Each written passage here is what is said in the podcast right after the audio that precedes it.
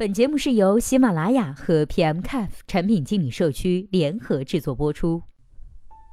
Hello，大家好，欢迎收听本期的节目。今天呢，要和大家来分享的文章呢，是来自鬼谷的初级 leader 如何带产品实习生呢？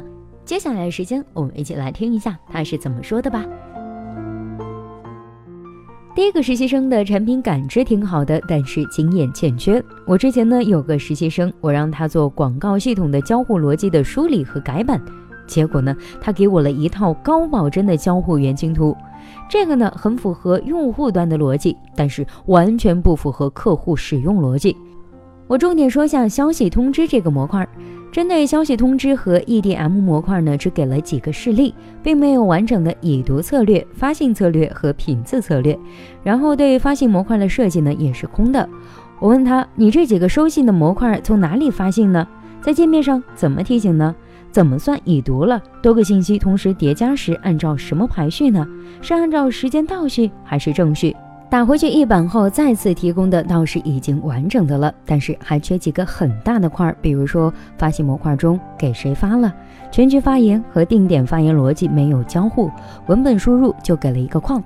实际上，一个文本框根本达不到要求，必须一个简单的编辑器或者是支持 Markdown 的文本才能满足需求。再打回去一版后，终于我这里是过了。然后经过需求评审的时候，因为经验不足，很多点具体后端逻辑都被工程师给问住了。因为之前呢完全没有考虑过，直到最后离开学校这部分还是没有做完，这还是最后呢我填坑搞定的。我们接着再来说一下第二个实习生。第二个实习生之前呢有大厂的实习经历，上一个实习生这些问题呢都没有了，我也直接把更新状态机和一部分简单的反作弊策略更新交给了他，因为之前呢他没有接触过这一块，所以对他来说完全是老虎吃天无从下手的状态。但是呢，他有个好的点，就是不断的看我空闲时间，拉我给他讲整体的逻辑和流程，以及那些地方容易出错的问题。虽说最开始我也很烦，天天手头事情搞不定，还得给他讲，但是他出的方案一次就通过了，从我这里到工程师那里，开发、上线、测试都很顺利。不过他在离开的时候说，我给的事情呢一上来就太大了，如果没碰到的感觉，压力会很大。他今年呢也顺利的拿到了知名外企的 offer。经过上面两个人的经历呢，我就注重这个尺度的问题了，循序渐进，然后告诉实习生一定要不懂就问，不要闭门造车。第三个实习生其实资质呢还不如第一个实习生，最终产出的也是基本上是零。我从最开始呢让他推进处理 bug，并且让他知道哪些问题产生的 bug。他对于整个系统逻辑的结构的理解呢是飞速的，基本上一周之后我就不用管他了，所有运营扔过来的 bug 都能很准确的找到负责工程的同学，然后告诉可能产生的问题，处理的速度也是非常的迅速。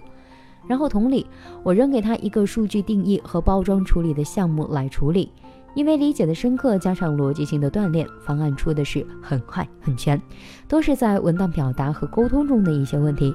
这些呢，就需要在职场慢慢的提升了。这些不是硬性需要具备和提高的。最终，在这三个实习生中，第一个最后因为闭门造车，经验欠缺，找到了一个相对平均的 offer。第二个毫无疑问是最好的。第三个呢，其实在我看来还不如第一个，但是第三个实习生最后也获得了不错的 offer。好了，以上就是本期节目的全部内容，希望本期节目能够对您有所帮助。如果对待这个问题啊，您还有自己独特的见解，或者是想发表的意见，欢迎登录 PM Caf 产品经理社区，我们期待您的精彩回答。那我们下期再见了，拜拜。